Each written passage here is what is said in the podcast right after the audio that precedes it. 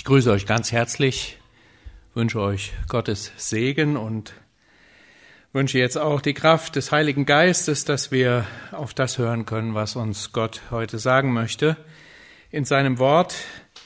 Wir sind ja vom Kirchenjahr kurz nach Ostern in der nachösterlichen Zeit angekommen. Uns eben schon darauf hingewiesen worden. Wir hören auf einen Text aus dem Johannesevangelium.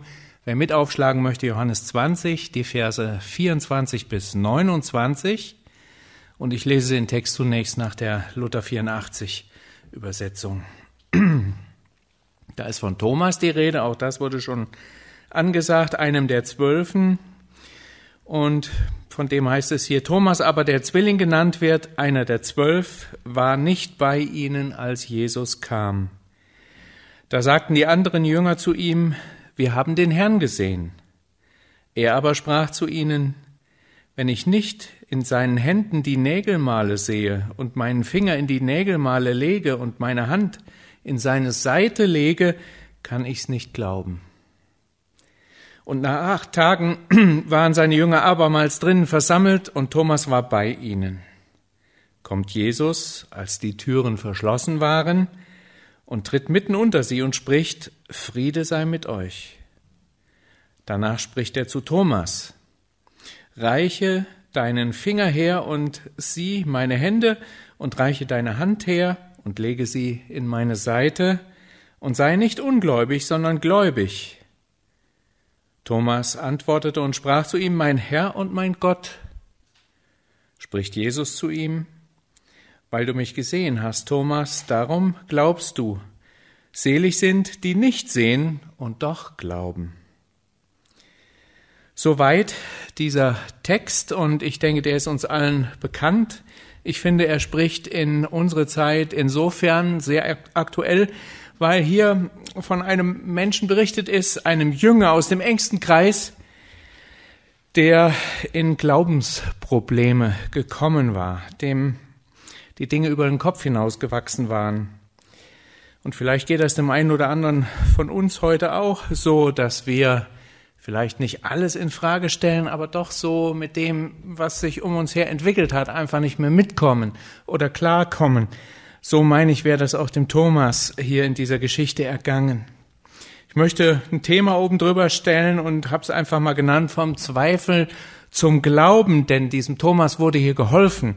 Der Herr Jesus hat sich um ihn gekümmert. Und wir sehen hier den Thomas auf der einen Seite und den Herrn Jesus auf der anderen Seite, wie er als Seelsorger dem Thomas entgegenkommt und ihm hilft. So kann der Herr uns heute auch helfen durch sein Wort, dass wir vielleicht wieder ausgerichtet werden auf ihn, dass wir in die Spur gebracht werden, dass wir die Dinge vielleicht klarer sehen, dass wir einfach ein Stück weiter zu ihm kommen. Das ist meine Bitte und mein Gebet auch für diesen Gottesdienst. Vom Zweifel zum Glauben. Es gibt so eine Art Zweifel, der wird intellektuell gepflegt. Das ist der Zweifel der Akademiker, der am grünen Tisch ausgeübt wird. Das ist so ein Prinzip, das sich seit der Aufklärung bei uns so eingebürgert hat, dass erstmal alles und jedes angezweifelt werden muss. Und ähm, das kann auch in Glaubensfragen manchmal die Leute so bestimmen, dass sie so einen akademischen Zweifel vor sich hertragen. Also bevor irgendetwas so angenommen wird, wollen wir es erstmal bezweifeln, in Frage stellen, wollen wir gucken, ob das auch belastbar und prüfbar ist und so weiter und so fort. Und daran hängen oft eine Menge akademischer Gedankenspielchen, die äh, die Leute manchmal herausfordern auch begeistern können. Das ist ein Zweifel, der ist hier nicht gemeint. Hier geht es um einen existenziellen Zweifel, so möchte ich das mal nennen. Das erste war der intellektuelle Zweifel, den finden wir hier nicht, sondern ein existenzieller Zweifel. Da ist das Leben in seiner Doppelbötigkeit, was den Thomas hier aus der Bahn geworfen hat. Und die Frage ist nicht, gibt es einen Gott so ganz allgemein in Glaubensdingen gestellt, sondern wo bist du Gott? Oder auf die Geschichte, die er erlebt hat, bezogen, wo bist du Herr Jesus? Was ist mit dir? Ich verstehe dich nicht. Da ist was passiert, das krieg ich nicht unter die Füße, das verstehe ich nicht. Das kann ich nicht einordnen. Das ist mir zu schwer, zu viel. Da hab ich gerade den Herrn Jesus innerlich ein Stück weit losgelassen und vielleicht aufgegeben, weil er gestorben ist, hab mich von dem vielleicht innerlich verabschiedet, was mir da die letzten Jahre so nahe getreten und nahe gekommen ist und jetzt kommen die Jünger und ich war nicht dabei und sie erzählen mir, Jesus ist wieder da. Jesus ist auferstanden. Es kann doch nicht wahr sein. Das sind doch Dinge, die funktionieren nicht. Die sind gegen den Verstand, gegen die Erfahrung, gegen alles, was Menschen hochheilig und wichtig ist. Hier ist was passiert, das kann ich nicht einordnen, das verstehe ich nicht. Und so finden wir hier einen zweifelnden Thomas, der existenziell ein Stück weit aus der Bahn geworfen ist, der ein Stück weit neben sich selber vielleicht steht und die Dinge nicht einordnen kann. Und da habe ich so für mich im Stillen gedacht, es ist ähm, eine andere Situation, die wir heute erleben, aber vielleicht mag es emotional, innerlich dem einen oder anderen auch in den letzten Wochen so gegangen sein, dass er durch das, was geschehen ist, diese Corona-Epidemie, diese Krise, die jetzt mittlerweile die ganze Welt erfasst hat, uns auch emotional und existenziell ein Stück weit aus der Bahn geworfen hat. Mit uns was gemacht hat, was wir so vielleicht am Anfang des Jahres überhaupt uns nie hätten vorstellen können. Vielleicht habt ihr auch das Jahr geplant, ganz normal, wie man das so tut, wir haben vom Verband her das Jahr geplant mit all den Diensten. Alles ist von vornherein festgelegt und bestimmt bis zum Ende des Jahres. Und der Christoph Nickel ist jetzt schon wieder dabei, das nächste Jahr zu planen. Das sind so die menschlichen Dinge, die wir tun. Und wie viele Dienste habe ich in der letzten Zeit absagen müssen oder wurden mir abgesagt, weil es einfach nicht mehr geht. Dass ich heute hier bin, verdanken wir nur der Technik und ist schon eine erfreuliche Sache, wie so ein heller Lichtfleck im manchmal recht dunklen, was wir sonst so erleben. Aber es ist einfach so, es kann uns aus der Bahn werfen. Es kann uns schwer werden, dass wir anfangen, Fragen zu stellen. Fragen dann auch bis ins Letzte hinein. Wo bist du, Gott? Was machst du? Was geschieht hier mit uns, mit der Welt, mit den Menschen? mit unseren Lieben, vielleicht mit mir selbst. Und da entstehen Glaubenskrisen, weil sich das an der Sinnfrage entzündet. Wir verstehen vielleicht dann den Sinn nicht, zweifeln den Sinn an und die Berechtigung dessen, was wir erleben und erfahren und hören und bringen das vielleicht auch nicht mit dem übereinander, was wir so in Glaubensdingen auch sonst gewohnt sind. Und so stelle ich mir vor, hat Thomas damals auch eine richtige emotionale Achterbahnfahrt hingelegt. Da war diese Hochzeit der drei Jahre, die er mit Jesus zusammen war. Das war ein Geschenk. Und wenn man das so in den Evangelien, in den Berichten liest, die Jünger, die waren drei Jahre auf dick und dünn mit Jesus zusammen. Tag und Nacht. Da sind sie richtig an ihn gewachsen. Wer äh, vielleicht eine Partnerschaft gelebt hat, eine Beziehung lebt, der merkt das ja auch, wie man da zusammenwächst, wenn es funktioniert, wenn es läuft. Da ist man in so vielen Bereichen aneinander gebunden und so mag das dem Jünger Thomas auch gegangen sein und auch den anderen Jüngern. Jesus wurde ihnen immer wichtiger, immer bedeutsamer. Sie haben ihn geliebt, er hat sie geliebt. Da war eine ganz tiefe Beziehung entstanden. Und dann auf einmal kommt dieser Schnitt. Und wir lesen ja in den Evangelienberichten, in der Ostergeschichte und davor, wie eben da die Sache so in den Keller gestürzt ist. Wie sie das alles nicht mehr auf die Reihe bekamen, wie sie sich verkrochen haben, wie sie weggelaufen sind. Selbst der Petrus, der noch vorher so großartig getönt hat, Herr Jesus, ich bleib immer bei dir, da kann kommen, was will, zwischen uns beide passt kein Blatt Papier. Selbst der hat Jesus verleugnet und verraten. Thomas, wir wissen nicht viel über ihn. Wird nicht näher beschrieben. Hier in dieser Stelle wird auch so einiges von seinem Charakter deutlich. War vielleicht einer der Stilleren, zurückgezogen. Er versucht das, was er da erlebt hat, mit sich selber auszumachen. Geht ein Stück weit vielleicht auch aus dem Jüngerkreis heraus, ist beim ersten Mal, wo Jesus ihnen erscheint, gar nicht dabei. Ein Zeichen vielleicht dafür, dass er sich zurückgezogen hat, dass er die Einsamkeit sucht, dass er das, was er erfahren hat, mit sich selber abmachen will. So erlebt er jetzt eine ganz tiefe Krise, vielleicht auch eine Leere, die Jesus vorher gefüllt hat. Das ist auf einmal nicht mehr da. Wir wissen das, wenn einer gestorben ist, ein lieber Angehöriger, ein ganz naher Verwandter, Freund. Was ist das für eine Einsamkeit, für eine Leere, die da entsteht? Was tut das weh und wie schmerzt das? Und wie führt uns das in die Trauer hinein? Das mag er alles empfunden und gefühlt haben.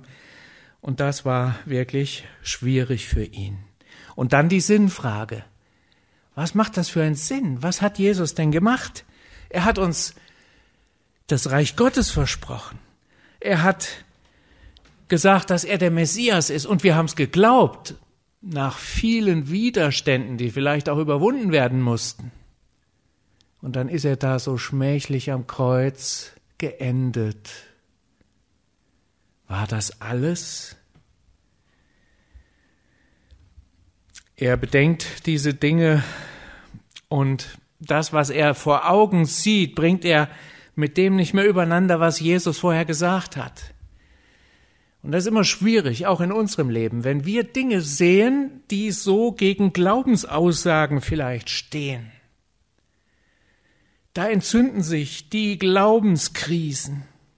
Die Welt, die vorfindlich ist und die wir anpacken, in der wir leben, und dann das Wort Gottes, das vielleicht eine ganz andere Sprache spricht, wenn da auf einmal eine Lücke klafft, wenn da sich Widerstände auftun, dann wird es manchmal auch für uns schwierig. Vielleicht haben wir auch so innerlich diese Fragen schon mal gestellt jetzt in dieser Zeit. Herr, was ist das für ein Weg, den du die Welt führst? Wo, wo finden wir uns hier wieder? Was ist das? Manch einer hat dann vielleicht das Wort Gottes aufgeschlagen, hat die Endzeitrede Jesu gelesen, hat dann auch entdeckt, dass es Anhaltet gibt für das, was wir jetzt durchmachen und erleben. Da ist von Erdbeben, Kriegen die Rede und Matthäus 24 Parallelstellen auch von Seuchen. Herr, was tust du? Was geschieht mit uns? Glaubenskrisen, schwierige Zeiten.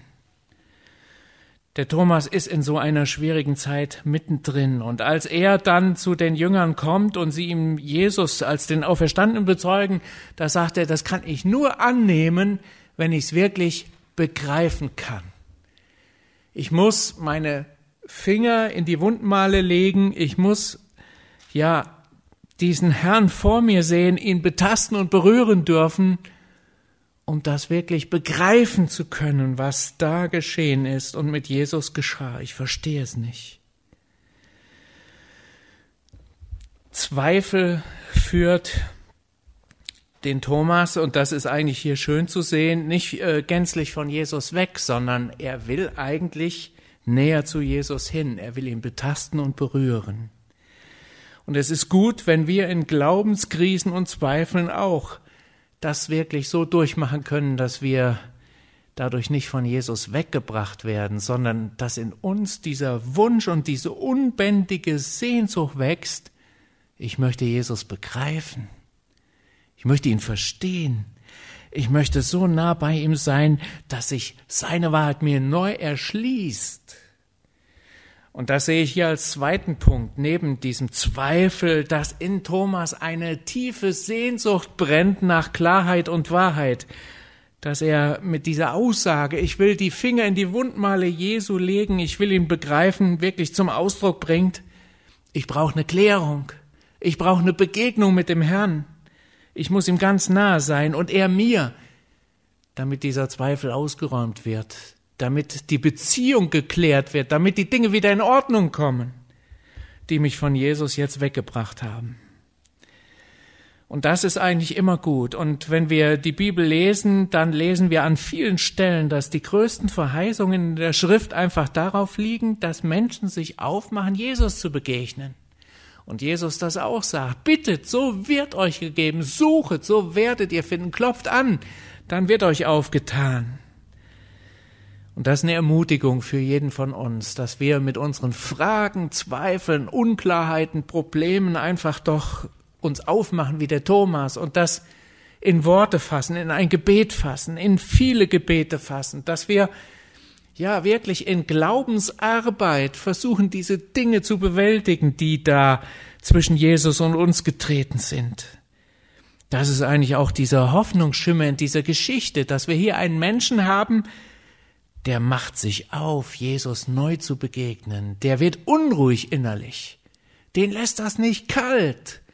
Und das bringt ihn auch nicht da weg, dass er sagt, ich schmeiß jetzt alles auf den Haufen und lass auch die Jünger Jünger sein und mach mich auf und schlag einen ganz neuen Weg ein und gehe sonst wohin, wo ich vielleicht nicht enttäuscht werde und wo es mir besser geht. Nein, wir sehen hier, dass diese Zweifel letztendlich den Thomas in die Nähe des Herrn getrieben haben. Und das ist was, was ich mir für die heutige Zeit und auch die Corona-Krise eigentlich richtig wünsche. Dass uns allen das so ergeht, bei all den Fragen, Unklarheiten, Zweifeln, die wir vielleicht auch selber haben, dass wir einfach sagen, ich will diese Krise als Chance nutzen. Ich will mich aufmachen. Ich will auch diese Klarheit suchen. Mit meinen Fragen zu Jesus kommen, zu seinem Wort und will mich da belehren und neu ausrichten lassen, will mir die Augen öffnen lassen für das, was wirklich geschieht und wirklich geschehen ist. Und so sehe ich hier den Thomas in der Weise sogar als ein Vorbild und ein Anreiz für uns selbst, dass diese Sehnsucht in uns aufbricht. Und nicht nur in uns, sondern das ist mein Gebet auch in dieser Zeit für unsere Gesellschaft, dass in unserer Gesellschaft noch einmal dieses Fragen entsteht, was wir so bitter nötig haben, dieses Fragen nach Gott. Ist eigentlich so schrecklich, wenn wir hier sehen bei allen offiziellen Verlautbarungen, dass Gott und seine Person und sein Name in keiner Weise im Spiel sind. Dass die Menschen Probleme sehen, eine Krise sehen und versuchen sie mit eigenen Mitteln und eigenen Wegen zu bewältigen. Was wäre das gut, wenn die Verantwortlichen in Politik und Gesellschaft, auch in den Kirchen, hier an dieser Stelle Gott ins Gerät und ins Spiel bringen würden und den Leuten Mut machen würden, diese Frage zu stellen, was will Gott uns denn mit diesen Dingen sagen? Und wo ist Gott hier? Und wie ordnen wir das ein, dass wir ein richtiges Bild davon kriegen? Und ich denke, dann könnten wir auch Antworten bekommen vielleicht Antworten, die nicht so ganz schmackhaft sind und die uns äh, gefallen. Denn Gott würde uns dann mit dieser Krise auch ein Stück weit herausfordern und hinterfragen. Würde dann diese Frage stellen, worauf setzt du denn in diesem Leben deine Hoffnung? Was ist dir denn wirklich wichtig und wo liegen die Prioritäten deines Lebens? Und ist dieser Gottesbezug nicht unendlich wichtig für uns alle? Der Thomas, der war ein Mensch, der innerlich unruhig war und getrieben. Aber er hatte diese tiefe Sehnsucht. Wenn Jesus wirklich lebt, dann will ich ihm nochmal begegnen und dann will ich Klarheit haben und dann will ich meine Hände und meine Finger in seine Wundmale legen und wirklich mich davon überzeugen, dass er der Auferstanden ist und dass das stimmt, was er sagt. Das ist hier so interessant und vorbildlich. Dann noch ein weiterer Punkt. Das, was wir hier schmerzlich in diesen Tagen vielleicht vermissen, wenn wir jetzt räumlich so distanziert miteinander umgehen, das ist eben das, was der Thomas damals so ganz konkret und praktisch erleben konnte. Ich habe es mal genannt, den Wert tragender Gemeinschaft. Irgendwann, da war er mit seinem Eigenbröteln fertig, da war er innerlich wieder so weit, dass er sich den anderen öffnen konnte. Irgendwann ist er wieder zurück in den Jüngerkreis gegangen. Und das hat er als etwas Positives und Tragendes erlebt. Vielleicht können wir das heute in unserer Situation ein Stück weit nachempfinden, wenn wir auch diese räumliche und äh, trennende Distanzierung auferlegt bekommen haben, wie wertvoll christliche Gemeinschaft ist. Was ist das für ein Segen, wenn man vielleicht auch mit seinem Leid, mit seiner Not sich austauschen und zusammenkommen kann, die Dinge gemeinsam bewältigen kann. Da verstehen wir vielleicht auch, warum und wieso Gott Gemeinde angelegt hat. In guten Zeiten, wo wir selber ganz gut zurechtkommen, wo wir alle Freiheiten haben, da fällt uns das gar nicht so auf. Da sagen wir, heute gehe ich in die Gemeinde und morgen lasse ich es mal, weil anderes mir wichtiger ist oder äh, weil ich nicht aus dem Bett aufstehen kann oder sonst irgendwas mich daran hindert. Aber wenn Gemeinde in der alten und von Gott gewollten Form verboten ist oder nicht mehr durchgeführt werden kann, da merken wir eigentlich, was uns fehlt. Und da merken wir auch, dass Gott sich wirklich Gedanken dabei gemacht hat, Gemeinschaft und Gemeinde zu stiften. Gemeinde ist nämlich keine Erfindung von Menschen, sondern Gemeinde ist Stiftung von Gott.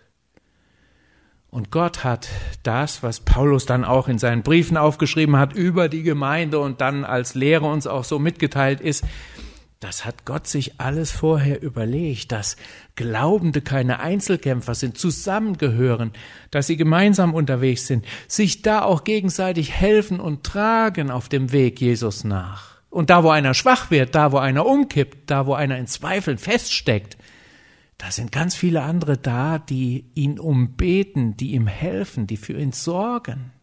Das ist Gemeinde. Und ich denke, das hat der Thomas auch erkannt und begriffen, wie wichtig die Gemeinschaft der Jünger für ihn war. Es war noch eine ganz kleine Zelle von Gemeinde, nicht so durchorganisiert, wie wir heute mit unseren Gemeinden sind, aber es war eben dieser lebendige Jüngerkreis. Da sind Menschen, die können mir helfen. Die haben Jesus gesehen, die können mir noch mehr davon erzählen. Die können mir den Blick öffnen für das, was wirklich zählt und wichtig ist. Da finde ich Rat und Beistand. Da finde ich Hilfe und Korrektur. Da wird mir geholfen in dieser Gemeinschaft der Gemeinde. Und diesen Wert tragender Gemeinschaft, den merken wir vielleicht heute auch schmerzlich da, wo wir ihn vermissen. Da, wo das nicht mehr so selbstverständlich möglich ist. Aber wir dürfen uns auch davon trösten lassen, dass über die Distanz hinweg auch durch die technischen Geräte wir in Jesus miteinander verbunden sind und auch die Möglichkeit haben, vielleicht den Telefonhörer zu ergreifen, vielleicht eine Mail zu schreiben, vielleicht irgend äh, einen Chat zu machen oder irgendwas äh, mit Skype und diesen Konferenzdingen, äh, äh, äh, die wir da einrichten können und eingerichtet haben. Da gibt's viele Möglichkeiten. Es ist nicht das, was wir erleben, wenn wir uns die Hand schütteln und umarmen und gegenseitig festhalten und trösten, aber es ist doch immer noch etwas von dieser Gemeinschaft zu sehen und zu verspüren. Und wir freuen uns alle auf den Tag, wo das Alltägliche und Normale wieder möglich ist. Diese Gemeinde hat Jesus gestiftet, Gott gestiftet und uns geschenkt. Und vielleicht wird uns dann irgendwann nach dieser Zeit, hoffentlich bald, die Gemeinde wieder wichtig und wichtiger, dass wir da vielleicht auch eine praktische Nutzanwendung rausnehmen können einfach wie großartig das ist, wenn wir zusammenkommen, Gemeinschaft erleben, uns die Hände schütteln und trösten können, wenn wir bei den Beerdigungen wieder in großer Zahl mitgehen können und das alles dann eben wieder so ist, dass diese tragende Gemeinschaft auch wirklich diese Kraft entwickeln kann, die sie hat. Das ist etwas ganz Wichtiges und Wertvolles. Thomas hat es damals erlebt, er kam irgendwann zurück in den Jüngerkreis und da war er erstmal aufgefangen und getragen von dem, was da war. Aber jetzt geht's noch einen Schritt weiter in unserer Geschichte. Jetzt kommt viertens eben Jesus selbst als der Seelsorger. Und das ist wichtig. Wenn die Gemeinde das Einzige wäre, dann hätten wir eine wunderbare menschliche Gemeinschaft. Das ist schon viel, aber das gibt's ja woanders auch. Ein gut funktionierender Verein, der leistet das auch vielleicht. Oder eine soziale und diakonische Einrichtung tut das auch. Aber das, was hier wesentlich ist und was die Gemeinde ausmacht, ist, dass die Gemeinde einen lebendigen Herrn hat. Und der will unser Seelsorger sein und der ist unser Seelsorger. Und das finde ich so toll an dieser Geschichte, dass hier Jesus jetzt in diesen Jüngerkreis hineinkommt und zwar so hineinkommt, dass er den Thomas mit seinen Zweifeln, mit seinen ausgesprochenen Sorgen, mit seinen verirrten Empfindungen schon im Fokus hat, als er reinkommt. Dass er genau weiß, wie unsere Befindlichkeit ist, dass er genau weiß, was uns umtreibt und drückt und uns Schwierigkeiten macht. Und dass er uns nachgeht, jedem Einzelnen. Er kommt zwar hier nicht mehr durch die Wand oder durchs Fenster, so wie damals, aber er kommt im Geist und in der Wahrheit mit seinem Wort, so dass er uns im Herzen erreicht und antrifft und anspricht. Und dass er uns dann eben auch durch Bibelworte, durch Gebet, durch andere menschliche Zuwendungen und Worte in der Gemeinde so begegnen kann, dass er uns direkt anspricht und trifft. Und interessant ist hier, dass äh, der Herr Jesus auch wirklich genau um diese Punkte weiß, die der Thomas in, seinem, äh, in seiner Abwesenheit schon den anderen Jüngern gesagt hat und genau darauf auch eingeht. So groß ist der Herr, dass er das tut, dass er weiß, wo unsere Bedürfnisse sind, dass er weiß, was fehlt. Und dass er genau auch für diese Dinge bei uns sorgt. Ich habe jetzt am Donnerstag, wir hatten auch Gebetsstunde ähm, über die Technik, einen anderen Text gelesen aus dem Matthäusevangelium. Und da stand dieses Wort, das ihr auch kennt, äh, dass unsere Haare auf dem Kopf gezählt sind. Und Jesus oder Gott darum weiß, ich habe keine Ahnung, wie viele Haare ich auf dem Kopf habe, aber Jesus weiß das. Der kennt mich viel besser, als ich mich selber kenne. Ich bin mir manchmal selbst ein Rätsel.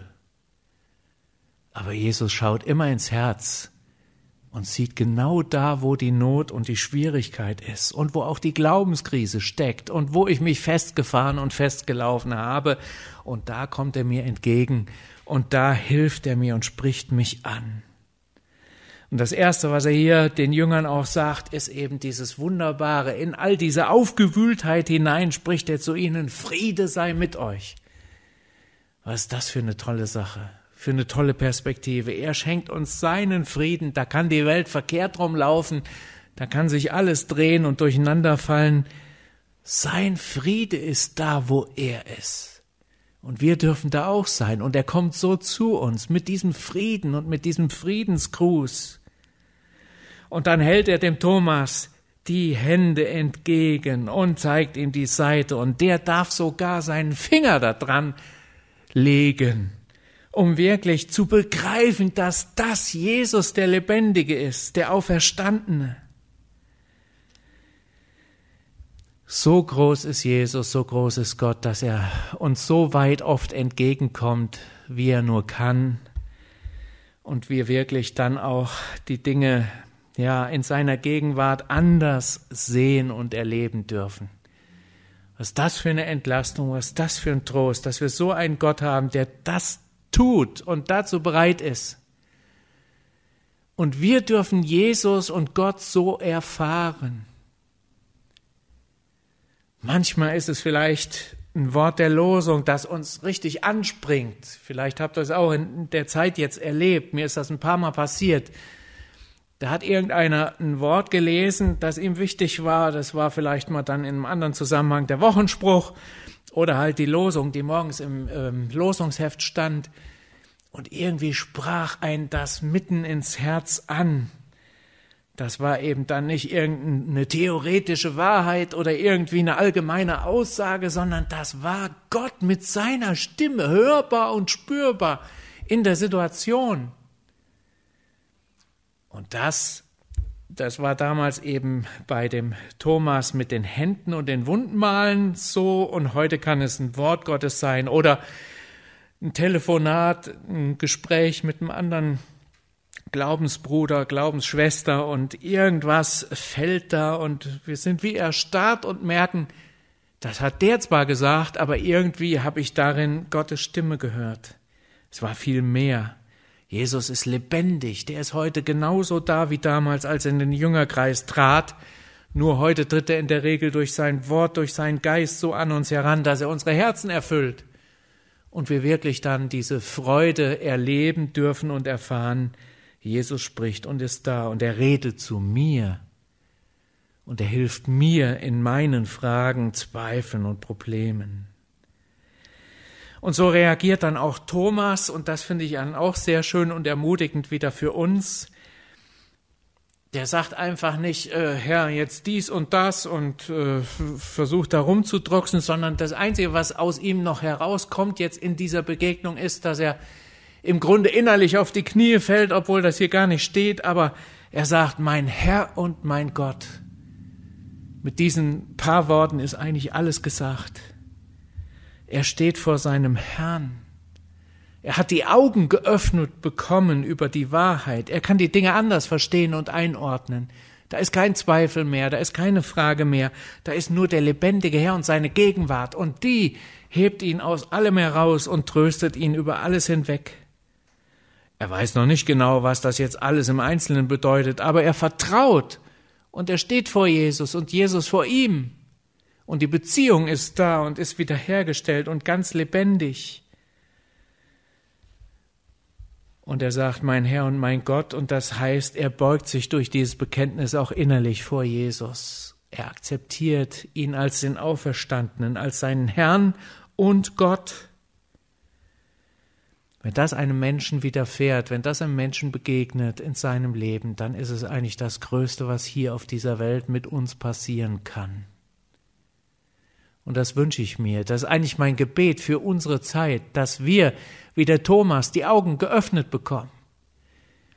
Auch wenn wir manche Dinge nicht verstehen, ich weiß nicht, die Jünger waren damals ja auch nicht so weit, wird ja an anderen Stellen deutlich in der Geschichte von den Emmaus-Jüngern oder so, dass sie diesen Heilsplan Gottes insgesamt erfassen konnten. Aber das, was sie erfassen konnten, war, Jesus ist da und er lebt und das reichte ihnen. Und alles andere überließen sie Gott und vertrauten einfach. Das, was jetzt geschieht, muss von Gott kommen, ist an Gottes Thron vorbeigegangen, kann nicht irgendeine Willkür oder ein Schicksal sein. Aber wichtig ist, dass wir innerlich so vor Jesus, vor Gott stehen, wie der Thomas hier vor seinem Herrn und sagen, mein Herr und mein Gott. Und mein Gebet ist eben, dass das viele jetzt in dieser Zeit wirklich so erleben und tun können, wie der Thomas hier. Und viele vielleicht, die jetzt noch in Glaubensdingen ganz weit draußen stehen, dass sie einfach durch diese Umstände dazu gebracht werden, zu Jesus zu kommen und ihm die Augen geöffnet werden und sie sehen, die Gottesfrage ist so wichtig. Die Beziehung zu Jesus muss geklärt sein. Wenn das geklärt ist, dann kann die Welt machen, was sie will. Dann ist erstmal alles gut. Und alles weitere überlassen wir Gott und der macht's mit uns richtig. Und so wird der Thomas hier zu einem Prototypen eines ganz neuen Menschen, nämlich eines Menschen, der wirklich, ja, mit Jesus geht und sich ganz von Jesus abhängig macht, sich unter Jesus beugt und von ihm einfach alles erwartet. Jesus tadelt ihn ein wenig und sagt, weil du mich gesehen hast, glaubst du, selig sind die nicht sehen und doch glauben. Also Thomas war auf einem guten Weg, aber er war längst noch nicht da, wo er eigentlich dann mal irgendwann später vielleicht ankommen sollte wirklich ohne zu sehen glauben, das ist das Höchste. Das fällt uns allen wahrscheinlich immer wieder schwer. Oder, um es anders zu sagen, eben so zu glauben, dass man sich nicht von den Dingen, die man vor den Augen sieht, beeindrucken lässt. Das ist ja oft unser Problem, wo sich dann auch die Zweifel dran entzünden. Da sehe ich was in der Welt und bring's vielleicht mit dem guten Hirten und gnädigen Gott nicht mehr überein, den ich kennengelernt und lieben und schätzen gelernt habe. dass zu Gottes wegen auch Gerichte dazugehören, auch schwere Zeiten, auch Lasten, die uns auferlegt sind. Das wollen wir dann oft nicht so gerne haben. Und da müssen wir uns dann oftmals äh, erst hinbringen lassen und die Dinge durchbuchstabieren, lernen. Das ist manchmal gar nicht so einfach. Aber der Herr sagt, selig sind die nicht sehen und doch glauben. In der Bibel ist das Glauben eigentlich an vielen Stellen bezeugt als dieses Besondere in der Beziehung zu Gott. Und wir haben das eben in der Lesung schon aus dem Hebräerbrief gehört, Kapitel 11, wo in besonderer Weise eben der Glaube auch definiert wird und wo uns Beispiele genannt werden von Menschen, die auch Glauben lernen mussten. Da ist dann die Rede von Abraham, von Noah, und von vielen anderen, die da alle aufgeführt werden. Wenn wir das ganze Kapitel lesen, geht es da einmal durch die alttestamentliche Bibel ganz hindurch. Viele werden genannt und alle mussten glauben, Vertrauen lernen. Das war keinem in die Wiege gelegt, aber wir dürfen das auch. Und das ist eben das Schöne, dass Jesus uns dazu einlädt und auch den Thomas dazu einlädt und ihn auch dahin führt. Und so bin ich fest davon überzeugt, ist Jesus auch, weil er uns kennt und weiß, wer wir sind, so daran interessiert, dass unser Glaube wächst, dass diese Abhängigkeit zu ihm immer größer wird und dass wir erkennen, dass nichts Schlechtes oder etwas, was uns beschneidet, sondern das Beste, was uns in diesem Leben passieren kann, wenn wir ganz dicht bei Jesus sind und mit ihm leben und ihm vertrauen. Und zwar dann selbst, wenn das mit dem Sehen überhaupt nicht mehr klappt. Wenn wir uns manchmal nur noch an irgendwelche biblische Worte und Verheißungen klammern können, obwohl das Leben vor Augen ganz andere Dinge spricht, uns dann wirklich eng wird. Aber da liegen dann die größten Verheißungen drauf. In Jesaja 7, Vers 9, da heißt es, glaubt ihr nicht, so bleibt ihr nicht. Das wurde dem alttestamentlichen Volk gesagt und die mussten damals in die babylonische Gefangenschaft. Und die hatten diese wahnsinnige Glaubenskrise, dass sie dieses Gottesbild, was sie vorher hatten, nicht mehr verstanden.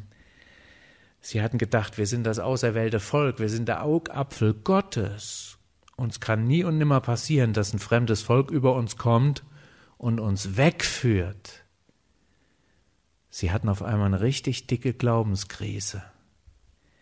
Und der Prophet Jesaja sagt: Glaubt ihr nicht, so bleibt ihr nicht. Vertraut Gott weiter, auch wenn die Babylonier da sind. Vertraut auf Gott, dass er die Dinge jetzt immer noch in der Hand hat und die Dinge auch zu einem guten Ende führt. Vielleicht müssen wir das jetzt auch so tun, wo wir noch nicht wissen, was letztendlich kommt und alles noch sich daraus entwickeln kann. Vertraut Gott, auch wenn heute durch Corona vielleicht im übertragenen Sinn auch uns eine babylonische Gefangenschaft begegnet ist. Oder aus Hebräer 10 dieses Wort ganz im Umfeld unseres Textes, äh, aus der Lesung eben, da heißt es, werft euer Vertrauen nicht weg, welches eine große Belohnung hat. Das ist auch der neutestamentlichen Gemeinde gesagt, uns, die wir in Anfechtungen manchmal in den Krisen stecken. Und so wollen wir uns ermutigen lassen durch dieses Beispiel von Thomas. Er hat das Vertrauen nicht weggeworfen, sondern er hat Jesus gesucht. Und er hat sich dann von Jesus die Augen öffnen lassen und er konnte ihn als Herrn und Gott vor sich sehen und fühlte sich ganz bei ihm angenommen und geborgen. Und die Dinge hat er nicht alle verstanden, aber er war mit Jesus wieder im Reinen und das hat ihn getröstet und getragen. So viel zu diesem Text und ich möchte jetzt noch mit uns beten. Jesus Christus, danke, dass du der Überwinder der Welt bist und du hast deinen Jüngern gesagt, in der Welt habt ihr Angst, aber seid getrost, ich habe die Welt überwunden. Das hast du wirklich gelebt, das hast du durchgezogen bis zum letzten, du bist am Kreuz für uns gestorben, aber du bist auferstanden. Und du hast uns versprochen, dass du uns Wohnungen im Himmel baust, dass du eine neue Welt bringst von Gott her zu uns und dass wir Bürger dieser neuen Welt sein werden. Und das fängt nicht irgendwann in der Zukunft an und ist Vertröstung auf jenseits, sondern das ist eine Realität, die wir in unseren Herzen erfassen dürfen und im Glauben ist sie schon längst da. Herr, schenke uns, dass dieser Glaube wächst, dass das Vertrauen und die Abhängigkeit zu dir immer größer wird, auch in diesen Corona-Zeiten. Herr, dass wir jetzt Leute sind, die eben nicht auf das sehen, was vor Augen ist, sondern auf dich sehen, den Anfänger und Vollender des Glaubens. Und dass wir dann so vor dir stehen wie der Thomas und sagen können, mein Herr und mein Gott, die dann eben diese Geborgenheit erfahren, die du allein nur schenkst, die die Welt uns nicht geben kann. Das bitte ich für jeden Einzelnen, auch hier und da, wo wir jetzt über das Netz miteinander verbunden sind und für die weltweite Gemeinde, die jetzt überall diese Bedrohungen und diese schwierigen Lagen erfährt und wir wissen halt nicht, was hinterher noch kommt mit Niedergang der Wirtschaft und allem, was da dranhängt, Herr. Wir wissen es einfach nicht, aber du weißt es und du hast den Plan und dir vertrauen wir, dass du einen Weg für uns hast, dass du ein Ziel für uns hast dass du uns durchbringst, weil du sogar die Haare auf unserem Kopf gezählt hast und weil du uns lieb hast, mehr als alles.